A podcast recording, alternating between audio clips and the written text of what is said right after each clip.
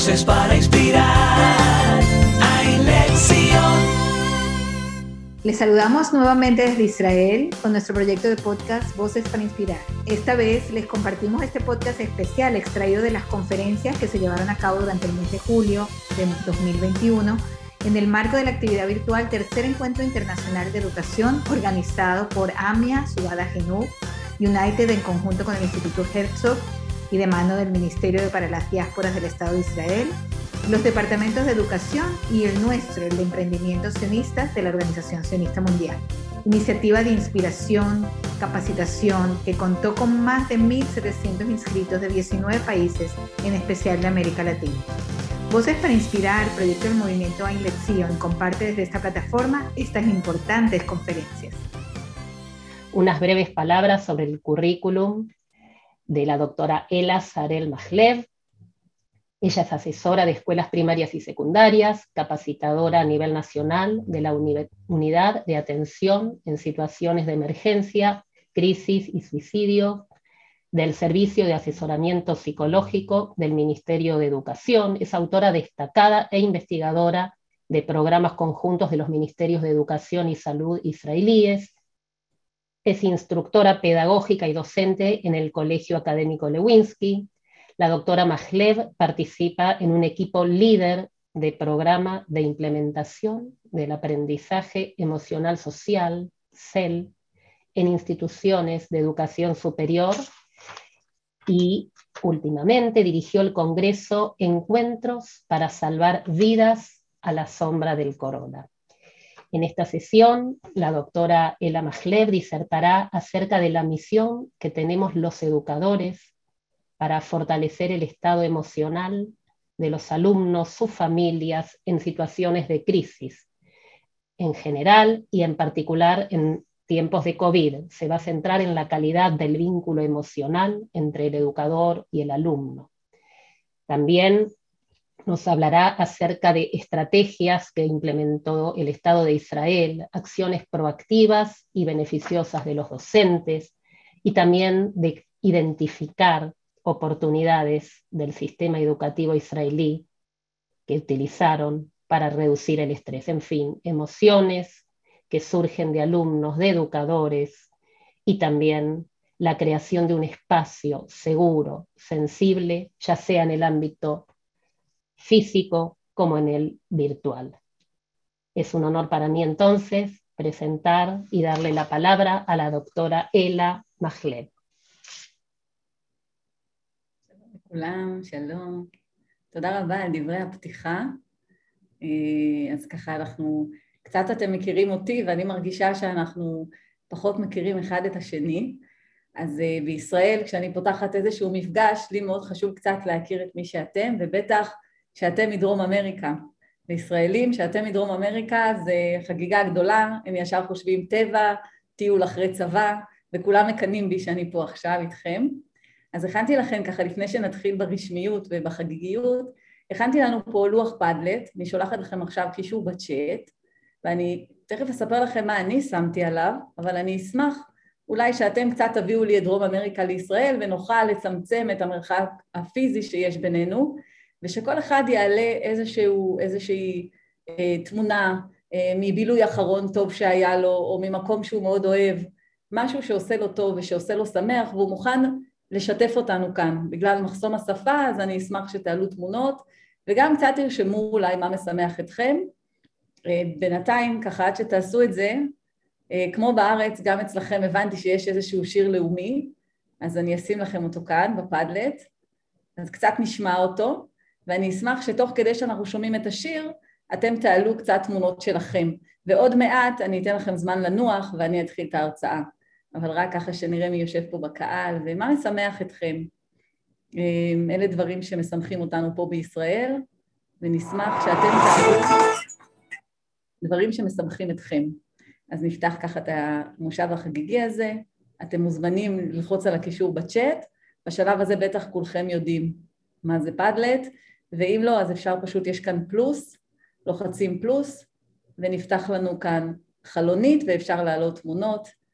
והנה אני כבר רואה את החברים מדרום אמריקה, איזה כיף. מעלים פה תמונות. אז קחו לכם ממש דקה, אז ככה אנחנו פותחים בישראל את המפגשים שלנו. אנחנו אה, משתמשים בלוח הזה כל הזמן, חוזרים לאותו לוח כדי להעלות עוד ועוד מקומות וחוויות שאנחנו אוספים בדרך בתוך המציאות הבאמת מורכבת הזו. הרבה פעמים ככה אנחנו גם פותחים ישיבת צוות אצלנו בצוות, אה, כדי באמת להכניס קצת, לצמצם את המרחק הפיזי, וזה גם מה שנעשה כאן היום ביחד. אה, אבל לפני כן אני באמת רוצה להצטרף לתודות של מארגני הכנס. אני יודעת מה זה לארגן כנס כל כך גדול של יומיים, אז המון המון תודה לאסתר שליוותה אותי מההתחלה, לשרה, לאנבל, לדפנה, לאריאל ולכל הצוות הנפלא שעובד באמת בתקופה כל כך אינטנסיבית כדי לייצר לנו עוד מרחבים של שותפויות ושל שיח חינוכי שיכול לקדם, אני אגיד את ילדי ישראל וגם את הילדים היהודים בעולם. אז אתם אה, ככה, אני אפעיל אתכם עוד, עוד רגע אחד אם זה בסדר. בישראל ככה אנחנו אוהבים אה, קצת להפעיל את הקהל, ואני רוצה אה, לשלוח לכם, האמת שאני לא צריכה לשלוח לכם, אני מקרינה לכם כאן לוח פדלט, לוח סליידו, אני מקווה שחלק מכם גם מכירים, אבל גם אם לא, זה קצת דומה לקהוט. אתם נכנסים לטלפון, רושמים סליידו, ומזינים את ה... או סורקים עם הטלפון את ה-QR, או מזינים את הקוד הזה, לא צריך להוריד את האפליקציה, פשוט אפשר לסרוק עם המצלמה של הטלפון, ואז נפתח לכם אה, הדף הזה, ומה שהייתי רוצה שתכתבו אה, בשפה שלכם, מה הייתם רוצים שיקרה כאן היום, ב-45 דקות שלנו ביחד? מה הייתם, מה הציפיות שלכם, מה הייתם רוצים, אה, על מה הייתם רוצים שאני אדבר, ככה אני אדע באיזה שקפים לעבור קצת יותר מהר ואיפה להתעכב יותר. וגם אני אוכל עוד פעם לצמצם קצת את המרחק בינינו ולראות מה מעסיק היום אנשי חינוך בדרום אמריקה. אמ, אז אני אשמח אם ככה כל אחד יכתוב משהו שמעסיק אותו, שמעניין אותו, שהוא היה רוצה לקבל מכאן. מישהי כותבת השראה, אני ממש מקווה שזה יקרה. תנו לכם עוד רגע לכתוב, זה גם הזמן להביא את הקפה למי שלא הספיק. ואם יש משהו שמישהו כתב ומאוד מצא חן בעיניכם, אתם יכולים ללחוץ לייק, וזה ידרג לנו את מה שאתם כותבים. אנחנו נחכה ככה עוד רגע, לתת לאנשים זמן, משהו שכולם זקוקים לו בימים האלה. אסטרטגיות לליווי, להרחיב את הידע, יש כאן בעברית, כלים לעבודה יומיומית. מי שכתב לעזור מבחינה רגשית, אנחנו בהחלט נתייחס לזה בהרצאה, איך אנחנו, אנשי החינוך, יכולים לתמוך בצרכים הרגשיים של התלמידים שלנו מנקודת המבט החינוכית, לא הפסיכולוגית הטיפולית, אלא באמת נתמקד בחלק החינוכי. וזה הזמן להסתכל קצת על מה שאחרים כתבו ובאמת לעשות לייק כדי שנוכל אה, לראות מה הכי מתוך כל העושר שיש כאן אנחנו רוצים אה, להתמקד. בינתיים אני אגיד תודה לדפנה שכותבת לי ומתרגמת לי את כל מה שאתם כותבים. נדבר יחד. טוב, אז אנחנו רואים שכמו במוזיקה, שראינו במוזיקה שדרום אמריקה הוציאה שיר משותף שמחבר בין אנשים, גם בישראל זה קרה, אז אנחנו רואים שבסוף כולנו רוצים להתחבר ולצמצם את המרחק הפיזי והרגשי שנוצר, אנחנו ננסה לעשות את זה פה ב-45 דקות שיש לנו, ומה שלא, גם שמתי לכם בלוח פדלט כל מיני דוגמאות מתוך התוכנית שאנחנו עושים פה בישראל. אז בואו נתחיל. אתם רואים את המצגת שלי? עוד לא, עוד לא. עוד רגע, לא. סליחה, בסדר. עכשיו אתם רואים את, ה, את השקף של הקהל? כן, רואים. יופי. בסדר. אז בואו נתחיל. והיום אנחנו נדבר באמת על יצירת מרחב רגשי בטוח עבור תלמידים במציאות של משבר מתמשך. אני לא אומרת שגרת משבר או מציאות של משבר, אני חושבת שלמילים בתקופת משבר יש משמעות מאוד מאוד חזקה, לכן אני אומרת משבר מתמשך, כי המילה מתמשך בניגוד לשגרה, שגרה זה משהו שהוא יותר טבוע, אלא משבר מתמשך זה אומר שכרגע הוא מתמשך אבל הוא גם ייגמר. אה, אני מזמינה כל אחד מפה לקחת את מה שמתאים לו ביותר, ואני גם כמובן אשמח בלוח השיתופי שתכתבו מה עובד לכם, כי הלוח הזה בסוף יכול להישאר אצלכם ותוכלו לראות מה אנשי חינוך עושים במדינות השונות. אז בזמן שיש לנו יחד אני אספר לכם מה קורה בישראל. אנחנו נדבר על הכלי החשוב והמרכזי ביותר שיש למורים, שזה יצירת מרחב רגשי בטוח, אבל כשאני מדברת על יצירת מרחב רגשי בטוח אני מדברת על נקודת מבט חינוכית, ונסכם בסוף את עיקרי הדברים לפני השאלות שלכם. אז מה שקרה כאן בימים הראשונים בישראל, התגלתה הקורונה ואנשים לא ידעו שום דבר על הנגיף ולכן הייתה חוסר ידיעה שיצרה תחושה של חוסר שליטה מוחלטת במציאות, רמות החרדה היו מאוד מאוד גבוהות ורמות התפקוד של כל המערכות במדינה היו נמוכות. למעשה בשבועיים הראשונים של המשבר לא הייתה ממש פעילות והיה ניסיון להבין מה הצרכים החדשים ואיך מספקים אותם לקהילות רחבות כל כך.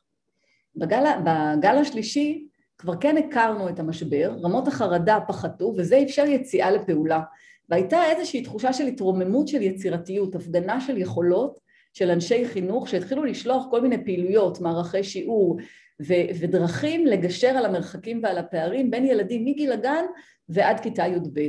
הייתה תחושה שרמת החרדה מתייצבת והייתה התגייסות לעשייה.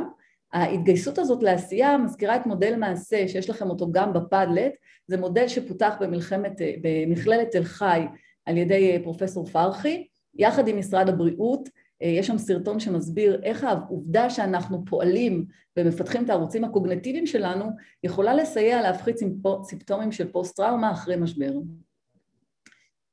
אה, מאוד מהר יחסית מדינת ישראל הגיעו אליה החיסונים והתחלנו להרגיש שהקורונה מתחילה להיעלם רמות החרדה ירדו בצורה משמעותית, אבל מה שזיהינו כשהתחלנו לחזור לבתי הספר זה שהמורים שלנו ובכלל כל המשק נמצא בתשישות מאוד גבוהה, חוויה של מיצוי ורצון שהשנה תסתיים כדי לצאת לחופשה ולפתוח שנה טובה יותר בשנה הבאה אחרי שכבר אין קורונה. זאת הייתה האווירה פה ברחובות, אבל די מהר, כמו בישראל, אה, כשבעולם עדיין התמודדו עם קורונה, לנו כבר צץ משבר חדש, ומצד אחד משבר שהוא מוכר, בשונה מהקורונה שהיא לא משבר מוכר, וכן היה את השלב של ההלם, במבצע הצבאי לצערי ישראל למודע מבצעים צבאיים, אז אנשי החינוך וכל המערכות בישראל ידעו לתפקד מאוד מהר, ידעו לתת את המענים מהר, אבל הורגשה התשישות של אנשי החינוך. אז כן הייתה עשייה, אבל גם הייתה תשישות. וכמו בישראל, שנה טובה לא הייתה לנו, אבל חוש הומור בהחלט יש לנו. שימו לב לשני הפוסטים שרצו אה, ככה בארץ פה. בכל העולם בעיות קורונה, רק אצלנו ברוך השם חזרנו לשגרה, לשגרת, לצערי לשגרת העימות, אה, והפוסט השני, אתם רואים, אה, חמאס ככה מבקש פה את הדרישות להפסקת האש, ויש פה ציוץ שאומר לפני הכל תחזירו לנו את מגבות המטבח של אימא שלי, והחוש הומור הזה אה, מאוד עוזר כאן לנו הישראלים להתמודד עם המציאות הזו שאנחנו חיים בה. ואני מקווה שזה איזשהו כלי שאנחנו נזכור להשתמש בו כל הזמן. אז יש לנו בישראל, ככה כשהסתכלנו קצת על המציאות הזאת, ניסינו להבין מהם הגורמים שמעכבים התמודדות בישראל ושייחודיים למדינה שלנו. אז יש לנו ממשלת מעבר וארבע מערכות בחירות, מציאות מאוד לא פשוטה שמובילה לשיח מקטב בין החלקים השונים של החברה הישראלית. אלה, ש... אלה, סליחה, את, את ממהרת מאוד. אני מאוד ממהרת? טוב, סליחה. כן. אני אעט את הקצב. בבקשה לרחם על המתרגמים. לא, בטח, סליחה. זה הלאט שלי פשוט. אז אה, יש ממשלת מעבר, ארבע מערכות בחירות, יש שיח מקטב בין החלקים השונים של החברה הישראלית. אני מזכירה לכולנו, החברה הישראלית היא חברה מורכבת מהמון חברות שונות. זה הקסם שלנו, אבל זה גם בהחלט אתגר, בטח במשבר.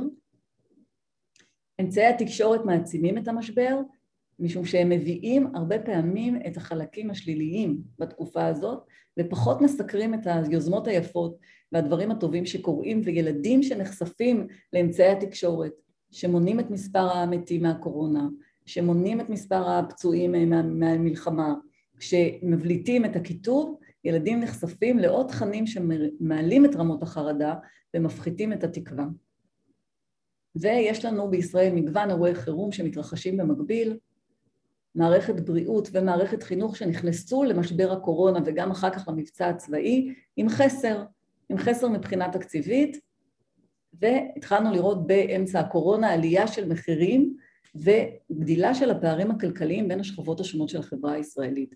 וחשוב שנדע עם מה מדינת ישראל הייתה צריכה להתמודד, ואני מניחה שגם אצלכם יש דברים מאוד דומים, משום שאנשי החינוך, הילד מגיע עם כל האתגרים האלה לתוך הכיתה, וגם המורה מכניס את האתגרים האלה לתוך הכיתה והם משפיעים על התפקוד של המורים.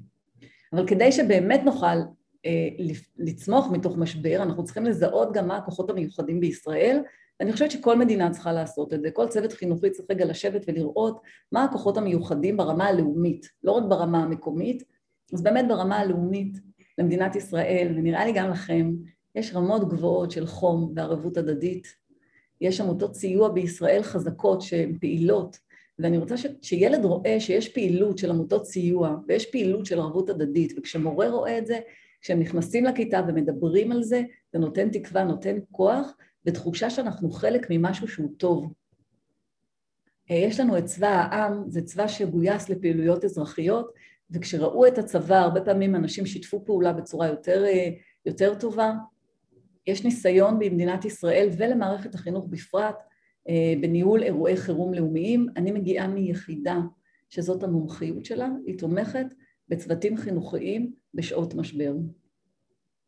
יש גופי מחקר גדולים, אוניברסיטאות, וגם לנו במערכת החינוך, בתוכנית למשל למניעת אובדנות, אנחנו עובדים בצורה אה, מחקרית, והשיתופי פעולה האלה מזרימים מידע אמין לאנשי החינוך, והם יכולים לעבוד ולדייק את המענים שהם נותנים לתלמידים.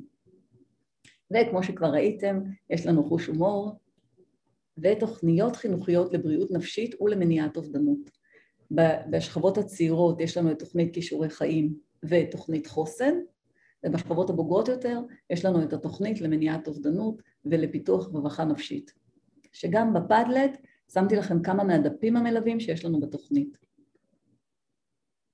אז עם הכוחות האלה יכולנו לצאת לדרך, ובשיאו של המשבר להכשיר מורים לעבודה בסביבה טכנולוגית, זה אתגר שגם אתם התמודדתם איתו, הרבה מהמורים אצלנו מלמדים פרונטלי, לא תמיד בקיאים בטכנולוגיה. אה, התאמנו תוכניות לבריאות נפשית ללמידה מרחוק, איך אפשר לדבר עם ילד על מצוקה נפשית בתוך הכיתה, מרחוק.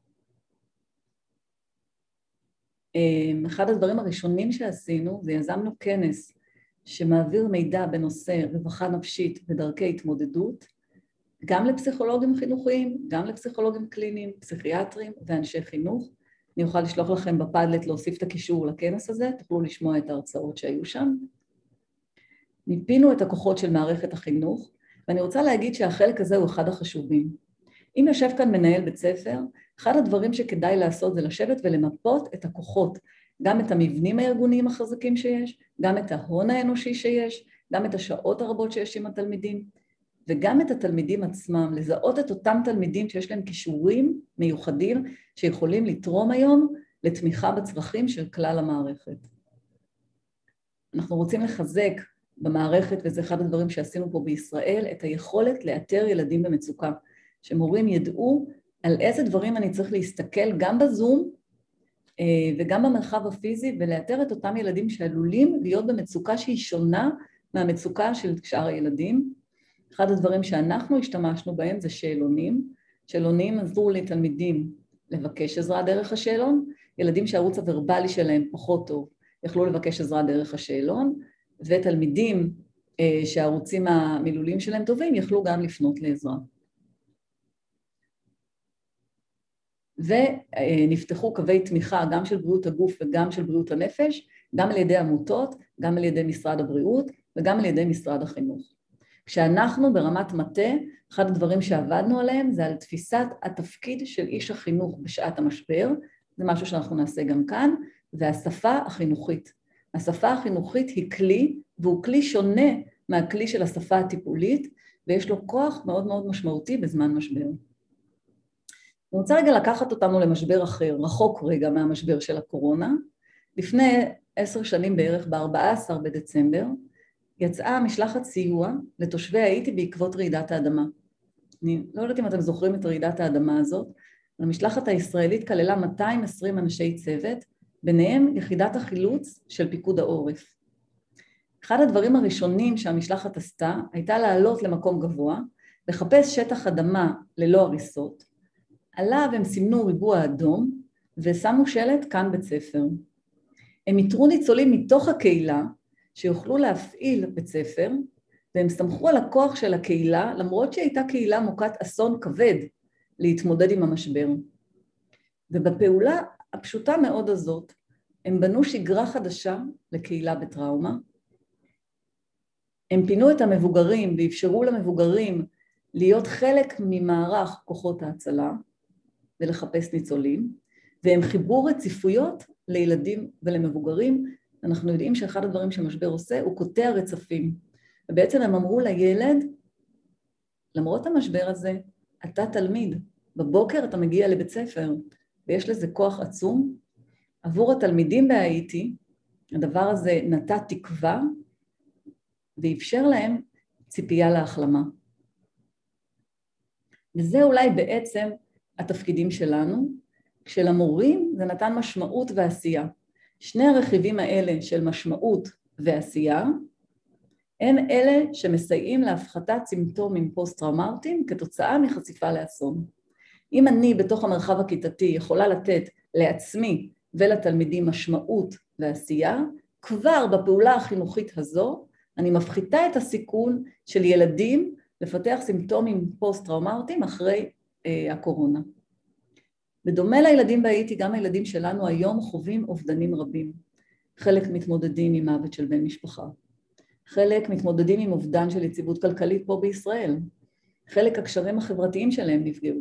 אותם ילדים שצריכים את ההפסקה כדי ליצור אינטראקציות חברתיות, אין להם אותם היום, נכון? ולכן דווקא אנחנו, לצד ההורים, שלפעמים במציאות של משבר אין להם את הכלים לתמוך בצרכים הרגשיים של הילדים, יש לנו תפקיד קריטי. כי אנחנו יכולים ליצור שגרת לימודים חדשה לילדים ושגרה חינוכית מיטיבה. אנחנו יכולים להכניס את השמחה לכיתה, וזה אחד הדברים שהכי כיף לנו לעשות, ופתחנו עם זה את המפגש שלנו, ואנחנו יכולים לייצר להם מרחב רגשי בטוח.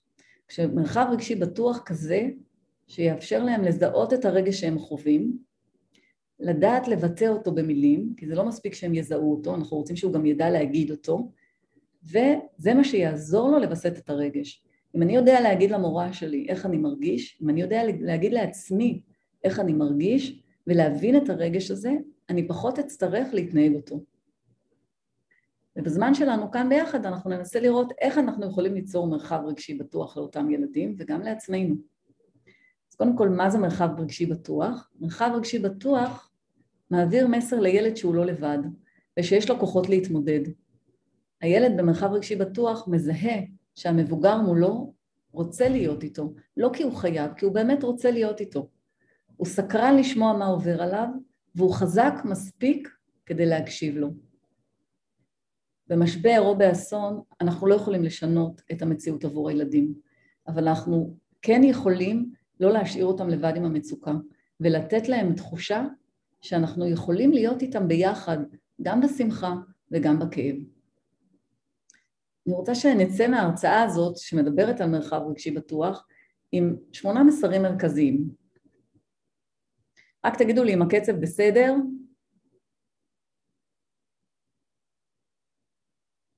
כן, אלה, הכל בסדר. בסדר. אז אחד זה, הקשר החינוכי מבוסס על קרבה רגשית. וכשאנחנו מדברים על חוסן, זה חוסן. החוויה הזו שמישהו שם מחכה שאני אגיע, למישהו אכפת ממני, וזה מה שמסייע לילדים וגם למבוגרים להתמודד במציאות של אי ודאות.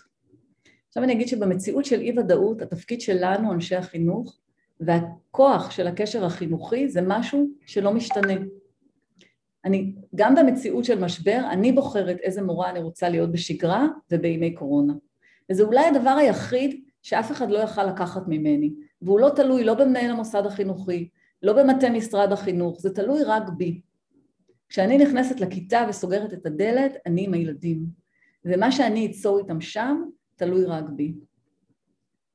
שייכות, מסוגלות ואוטונומיה הם צרכים רגשיים בסיסיים ואוניברסליים והם דומים ומקבילים לצורך במים, מזון ואוויר.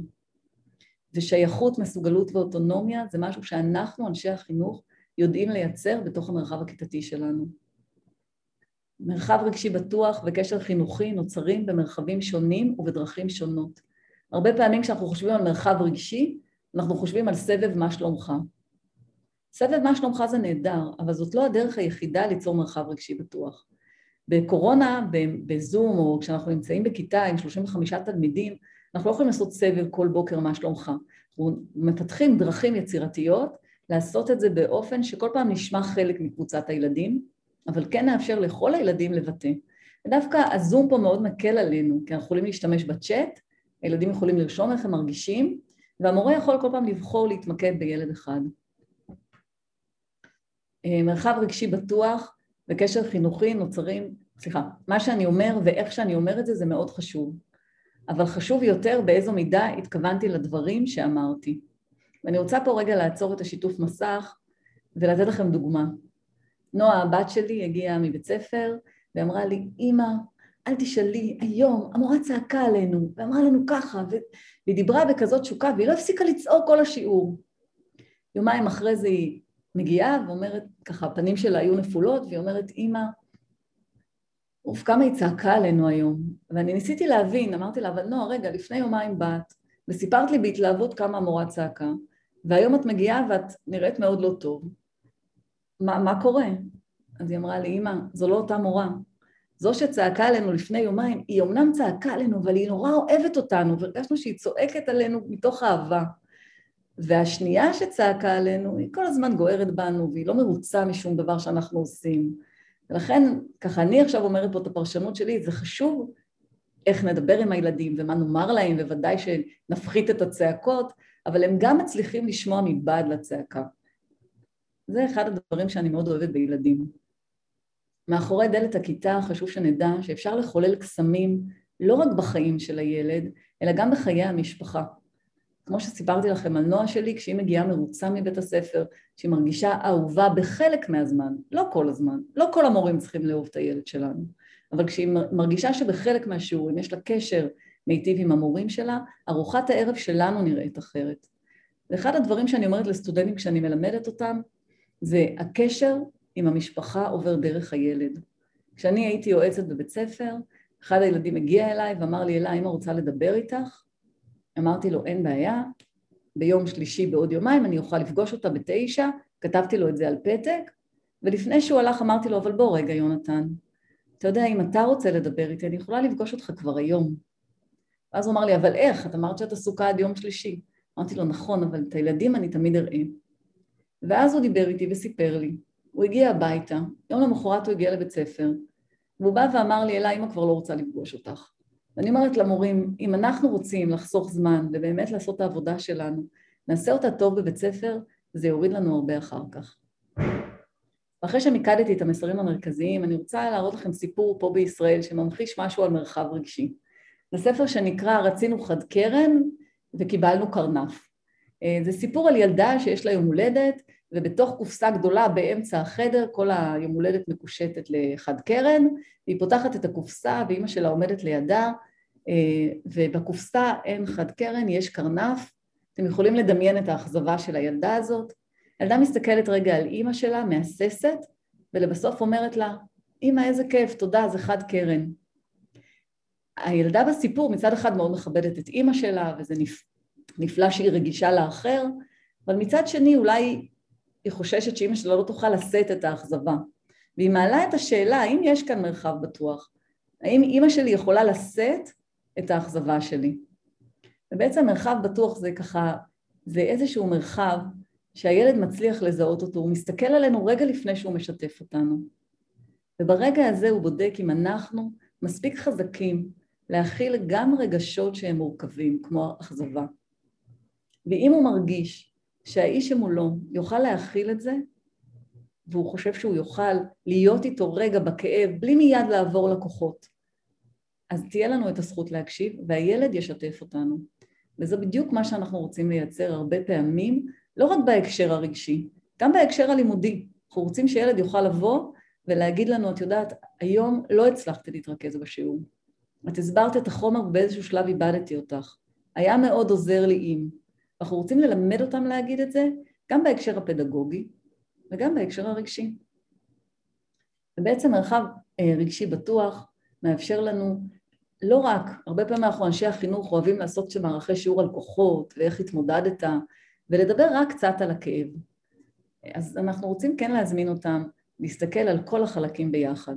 ובספר הזה יש אח שיורד מהמדרגות וצועק באמצע החדר, זה בכלל לא חד קרן, זה קרנף, וזה לא סתם קרנף, זה קרנף מכוער. ויש משהו בילד הזה שאולי זה חוסר נימוס, אבל יש גם משהו שאומר לאימא שלו, אני יודע שאנחנו יכולים להחזיק את זה ביחד. אני יודע שרצית טוב, אבל זה לא יצא, ואפשר לדבר על זה שזה לא יצא, ואפשר לחשוב ביחד מה אנחנו עושים עכשיו כשיש פה קרנף ולא חד קרן. ואני אגיד שעיתות משבר לא לוקחים לנו את החופש לבחור איזה מורים אנחנו רוצים להיות. הם רק משנים לנו את המרחב שאנחנו יכולים לעשות את זה.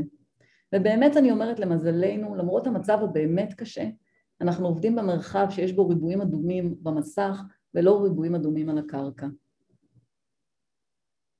ואחד הדברים שאנחנו יכולים לעשות בתוך המרחב החינוכי, זה דרך שהיא מאוד מוכרת לכולם בשלב הזה של הקורונה, זה לפתוח את השיעורים בכל מיני משחקים, גם במרחב הפיזי וגם במרחב המקוון, ואני אומרת את זה גם לאלה שמגישים פה לבגרות, במדינת ישראל יש לנו בגרויות, י"ב, י"א, מאוד הישגיים, אה, אני הגשתי לבגרות בלשון, ואני רוצה להגיד לכם שהקפדתי לפתוח את השיעורים שלי הרבה לפני שהייתה קורונה, בפעילות קצרה, אבל שמכניסה את השמחה לכיתה. בטח כשאנחנו עובדים עם תלמידים על משימה שהיא הישגית והיא מכניסה המון סטרס. אז אחד הדברים באמת זה ליצור כל מיני משחקי קרבה, הדבר, אחד הדברים שקורונה הביאה לנו זה אפשרה לנו לראות את הבתים, אתמול נכנסתי כאן וראיתי שיש אה, צופים עם ילדים קטנים ברקע, ואפשר להתייחס גם, גם לחוויה הזאת. אבל יש עוד דרכים חוץ מלדבר על רגשות ולשחק. אחת הדרכים הנוספות, אחד הכלים שלנו, אה, זה היכולת שלנו להגיב למצבים שמתרחשים בכיתה. וזה לא משנה אם המצב הזה, אם ההפרעה הזו שהילד מייצר לנו מתרחשת במרחב הווירטואלי או מתרחשת במרחב הפיזי. ילד שמקשקש לנו על הלוח במרחב הווירטואלי רוצה להזכיר לנו שהוא אותו ילד, גם לפני הקורונה, גם בכיתה. הוא עדיין אותו ילד שרוצה קצת שובבות, שרוצה לראות איך החבר'ה צוחקים, שרוצה לראות איך המורה תתמודד. ועכשיו השאלה איך אנחנו נגיב. אם אנחנו כועסים ונעלבים, ולפעמים זה קורה לי, שאני אומרת, מה, כל כך הרבה השקעתי וזה מה שהם עושים לי עכשיו, באופן טבעי אנחנו מרוכזים בעצמנו. ולרוב אנחנו הולכים למקום של למשמע אותם, להחזיר את הסדר לכיתה. אבל אז אני מזמינה אותנו גם להיזכר שהם ילדים, ובטח בתקופת המשבר, אנחנו צריכים לשמור עליהם גם קצת ילדים, אפילו שהם בי"ב. ואנחנו אלה אנשי המקצוע. והתפקיד שלנו זה להדריך אותם תמיד, ולעזור להם לעשות סדר בתוך העולם הפנימי שלהם, לגרום להם לאהוב את הלמידה. ואני יכולה להגיד להם משהו כמו, אני רואה שעכשיו אתה מכבה את המצלמה ואתה לא איתי, אבל חשוב לי מאוד לשמור איתך על קשר. אתה צריך אולי קצת זמן לנוח, איזה כיף שאנחנו בזום ואתה יכול רגע להתרווח, אני מחכה לך עוד מעט כשתחזור. זאת אומרת, המשפטים האלה שאני אומרת לילד עוזרים לו להבין שזה מצב חירום. לפעמים במצב חירום אני מרגיש שאני רוצה לעשות דברים שאולי הם פחות מקובלים. והסדר הזה בעולם הפנימי שלהם עוזר להם להירגע. ומעביר להם בעיקר את המסר שאני רואה אותם. אני רואה אותם אם הם איתי בכיתה, ואני רואה אותם אם הם במרחב המקוון. ולפעמים יש לנו אשליה שבמרחב המקוון הם נעלמים לנו יותר.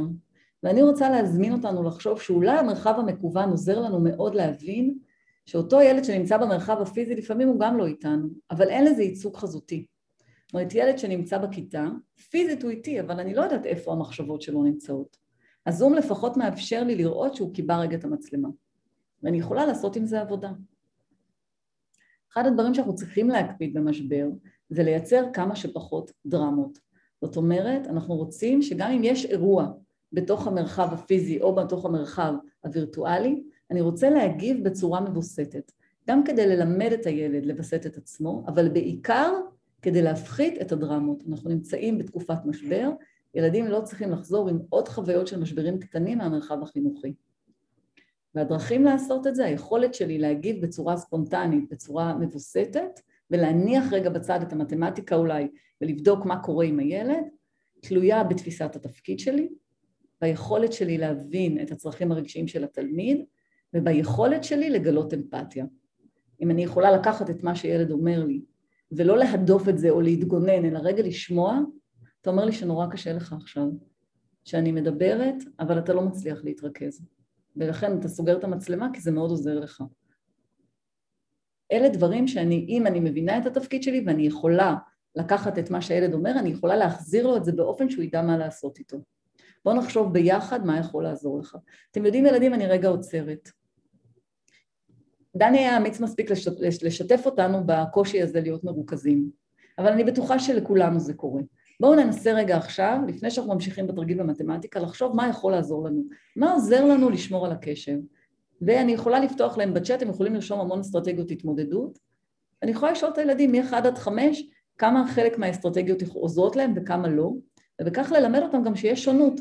לא כל אסטרטגיית התמודדות מתאימה לי כל הזמן, ולא כל אסטרטגיית התמודדות מתאימה לכולם. דרך נוספת ליצירת מרחב רגשי בטוח זה לשים את התלמיד במרכז. אנחנו כפדגוגים יודעים שהוראה מתקדמת של הבניה של ידע, של שימוש ב-PBL, של שימוש ב-SRL, מודל הכיתה ההפוכה, דברים שמקדמים את הלמידה.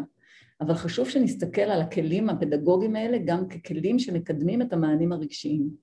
כשאני מדברת, אני אומנם מרגישה שאני בשליטה, והרבה פעמים אנחנו אוהבים לדבר, במיוחד שאנחנו רואים שהפערים הלימודיים הם נצברים, ואנחנו רוצים לצמצם את הפער הלימודי, אז הרבה פעמים אנחנו מדברים הרבה יותר מהר ופחות עושים עבודה בקבוצות, אבל כשאני מדברת אני מצמצמת להם את המרחב ומצמצמת להם את האינטראקציות החברתיות. וכשאני עושה את זה, הם לא מצליחים לעשות את החיבור הטבעי בין הנושא הנלמד לעולמם הפנימי. וגם, כמובן, תזכרו, אנחנו במשבר, כמעט ואין להם אינטראקציות חברתיות, ואנחנו בעצם מונעים מהם הזדמנויות מכל הילדים, אבל במיוחד מאלה שגם יש להם קשיים ליצור אה, קשרים חברתיים. אחד הדברים שמובילים אותנו זה שקט, שפתאום בזום, והם הרבה פעמים על השתק, יש איזשהו שקט, המורה שואלת שאלה וכולם בשקט. ואני אומרת, גם זה אה, מבורך. אחד הדברים שאני אוהבת להגיד זה שהשקט מאפשר לנו לחשוב, מאפשר לנו לנשום, להאט את הקצב, וזה בסדר אם אנחנו רגע גם נהיה בשקט.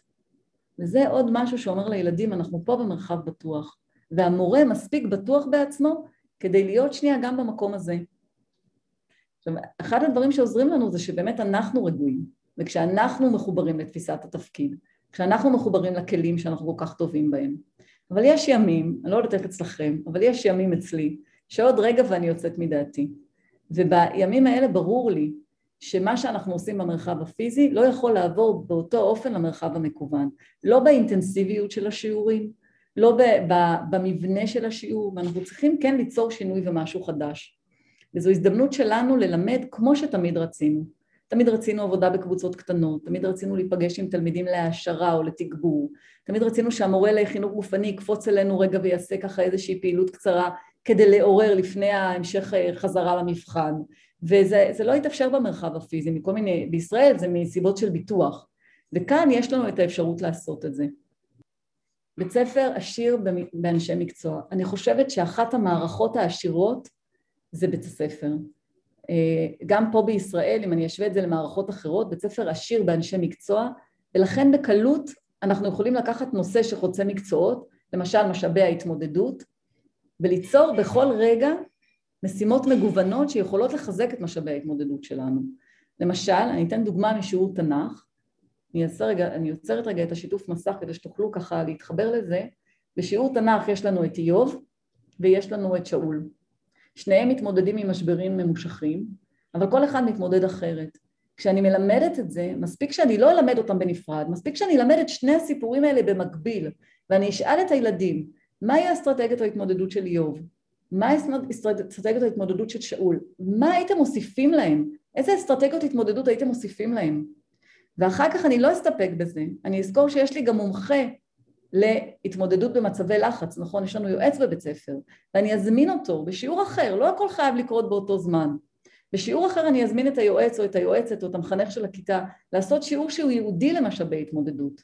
ואחר כך אני אדבר עם המורה לחינוך גופני שיסביר לילדים ושימחיש להם גם איך פעילות גופנית מסייעת להפחית סטרס ומסייעת להתמודד עם משברים.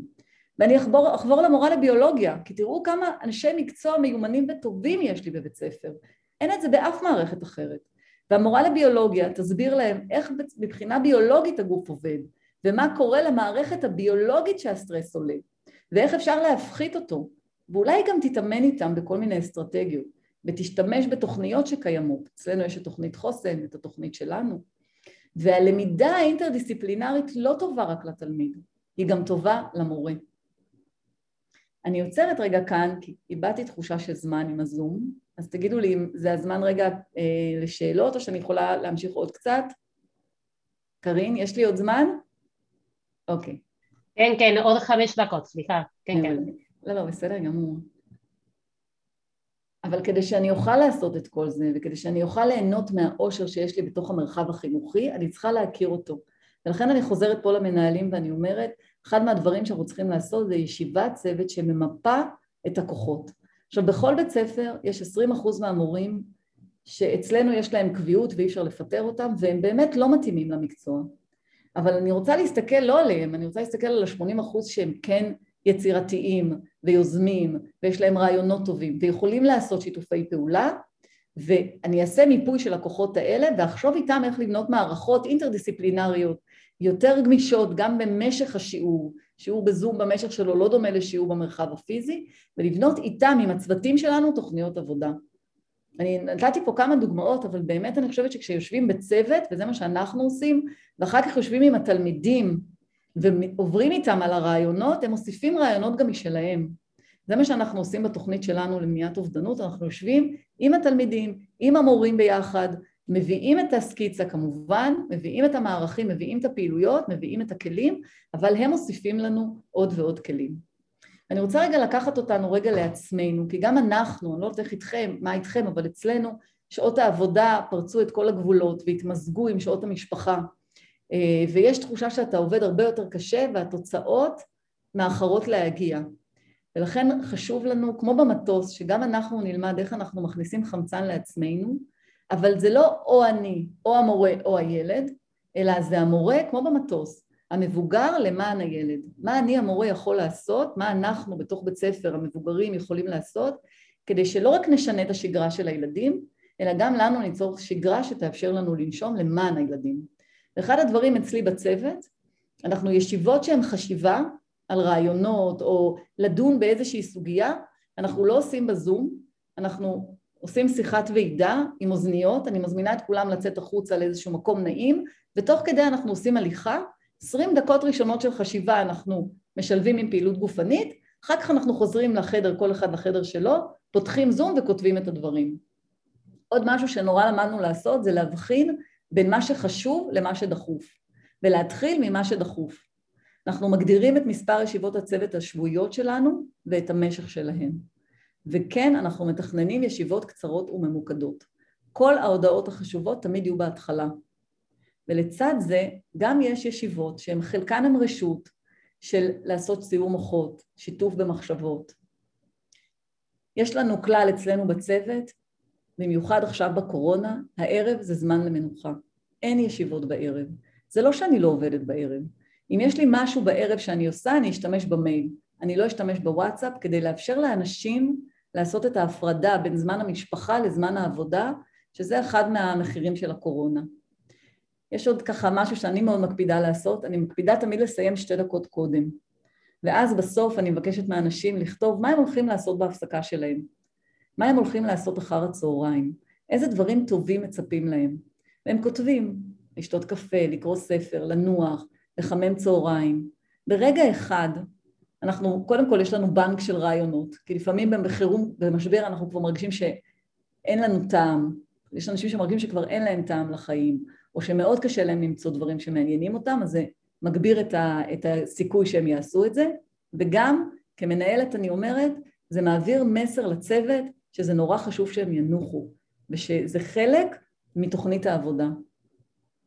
יש עוד משהו שמאוד עוזר בימים האלה, יש לי חברה שקוראים לה לאה, היא בעצמה אשת חינוך, מנהלת בית ספר, ובשעה שמונה וחצי בערב, אחרי שהילדים הולכים לישון, אנחנו מכינות קפה, היא במרפסת שלה, אני במרפסת שלי, ואנחנו מדברות.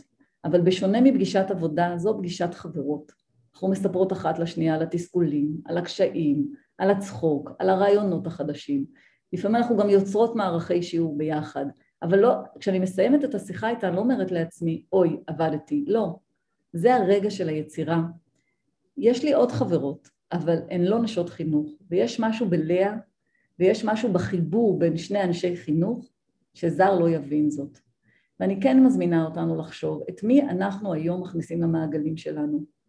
מי הקולות שאנחנו נותנים להם יותר מקום בעולם שלנו?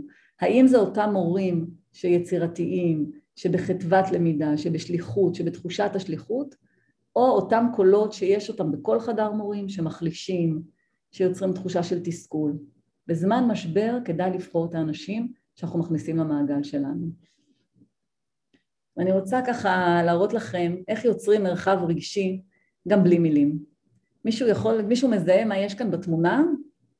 מי שמזהה אפשר לרשום בצ'אט. אה, אנבל, אם את יכולה רגע לפתוח את הצ'אט, אם מישהו מזהה, תרשמו בצ'אט. יש כאן אישו. מה אנבל? פתוח, פתוח. היה נהדר, אז תכתבו, תנסו לחשוב מה יש כאן על הקיר הזה, מה תלוי על הקיר.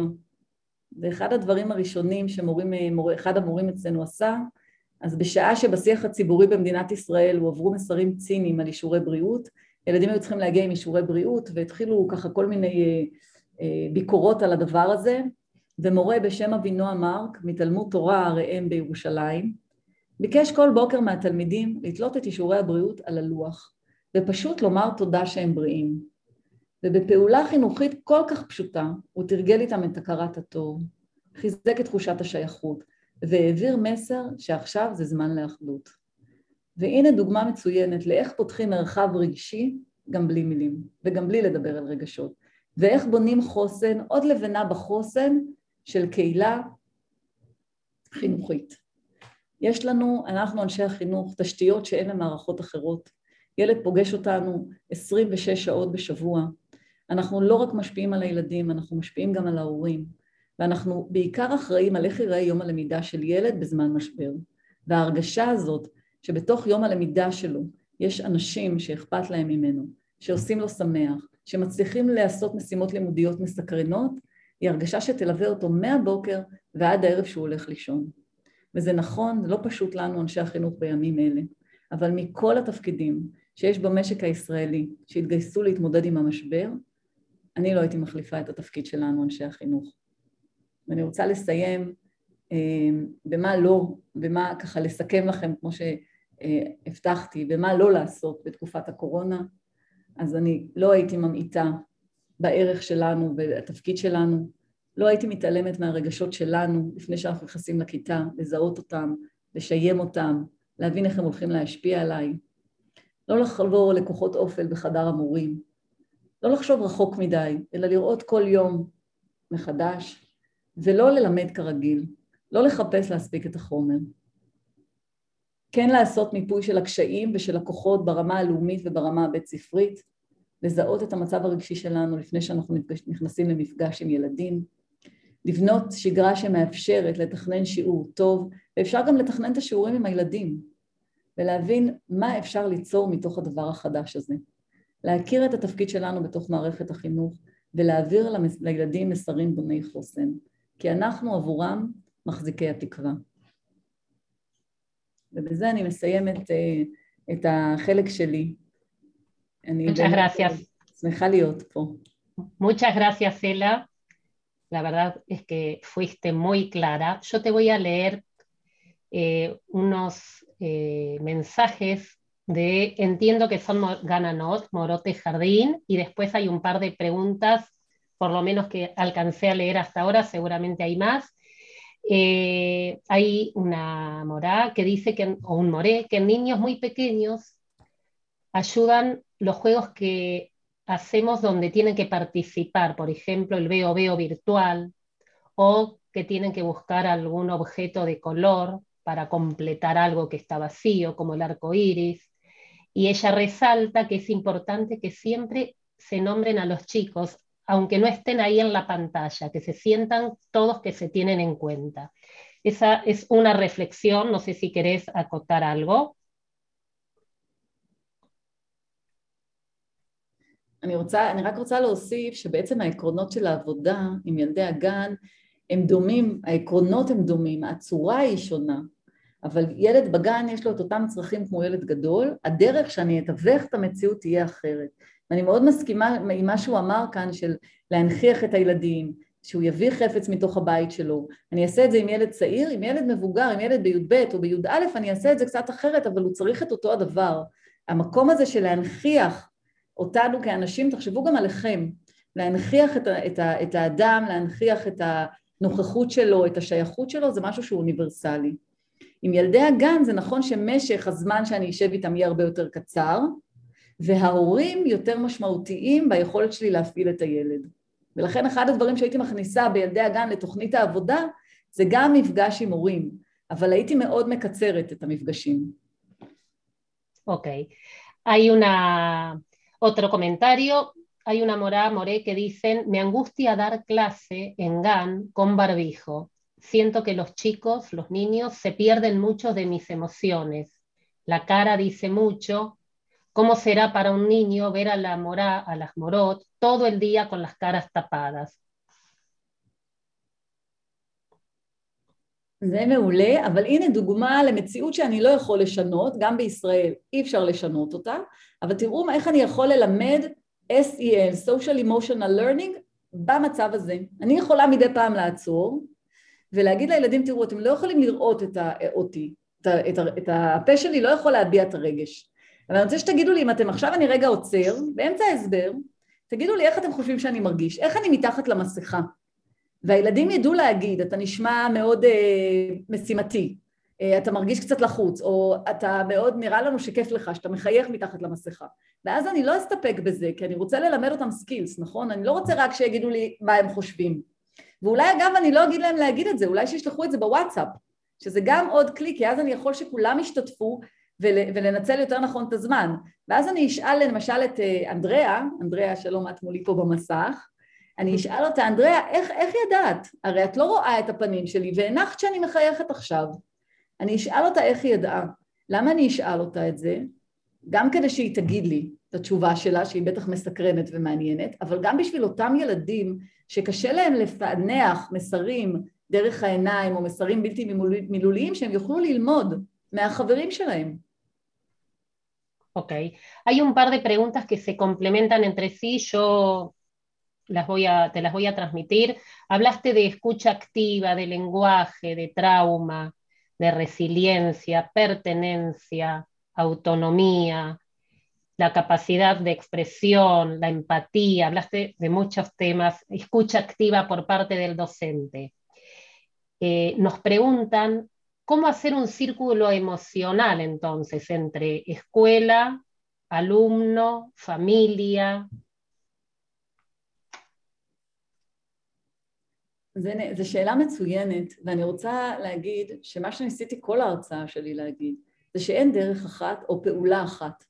זאת אומרת, שיעור כישורי חיים, אצלנו זה נקרא כישורי חיים, זה שיעור חינוך, זה כל הפעילויות שאנחנו יודעים, ואת, ואתם, יש לכם המון רעיונות, ויש גם באמת ברשת המון רעיונות, ואני גם אעלה לכם לפאדלט עוד רעיונות, זה דרך אחת. אבל דרך נוספת היא בשגרה. כשאני בונה שגרה מיטיבה, כשאני מתייחס לכל שאלה של ילד ונותן לה לגיטימציה גם אם היא שאלה מתריסה, גם אם היא שאלה כמו איך את מצפה שנלמד כשיש לנו מסכות על הפנים? ואני יודעת להחזיר את השאלה ולהגיד לו דייגו איך אתה חושב שאנחנו יכולים ללמוד? זה המציאות.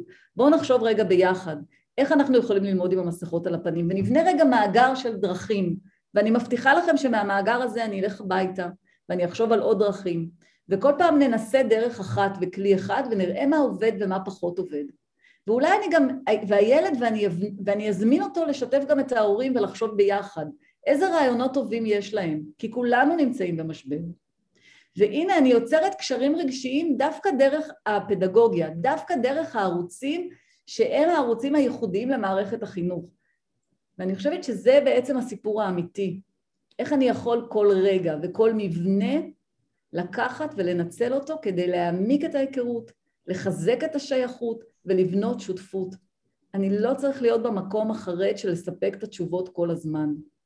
אני צריך להיות במקום שאני יודע לבנות שותפויות וגם עם הצוותים שלי ללכת אחר כך ולעשות ביחד סיור מוחות סביב האתגרים שהילדים מציבים לנו, אבל אני רוצה להזמין אותם להציב לי כל הזמן את האתגרים האלה, לא לפחד מהם. ומדי פעם אולי... אני רק אגיד שמדי פעם אם הם לא מציפים אותם, אז אני אגיד להם, אתם יודעים, אנחנו כבר לומדים ככה שלושה ימים. אני רוצה רגע לעצור ולראות מה עבד לנו, מה לא עבד לנו, מה לדעתכם אפשר לעשות אחרת. אני ישבתי עם הצוות שלי והעלינו כל מיני רעיונות ומחשבות, תכף אני אשתף אתכם, אבל חשוב לי קודם לשמוע אתכם. זה מרחב רגשי. Una última preguntita, que nos quedan dos minutos antes de darle la palabra a Sara. Nosotros decimos acá en Argentina con el diario del lunes, dice alguien, eh, sabiendo entonces y teniendo la oportunidad de escucharte, conociendo las consecuencias, los rastros que está dejando, que dejó tanto el trauma del COVID como otros que mencionaste con los niños y jóvenes en Israel, si nos podés dar una última recomendación acerca de lo que podemos o debemos prepararnos, porque esto continúa, aunque en algún momento la pandemia termine y va a terminar, algunas recomendaciones puntuales para seguir afrontando esta situación de crisis constante. אז אני אגיד שזה נכון, אנחנו במחקר שעשינו ראינו עלייה במצוקה נפשית של תלמידים אחרי הקורונה, בהשוואה לתקופה שלפני הקורונה, לא הבאתי לכם פה את הממצאים של המחקר כי אתם מרגישים את זה בשדה, אתם לא צריכים מחקר בשביל זה, אבל אחד הדברים שאני באמת רוצה להגיד זה אל תחפשו פתרונות קסם.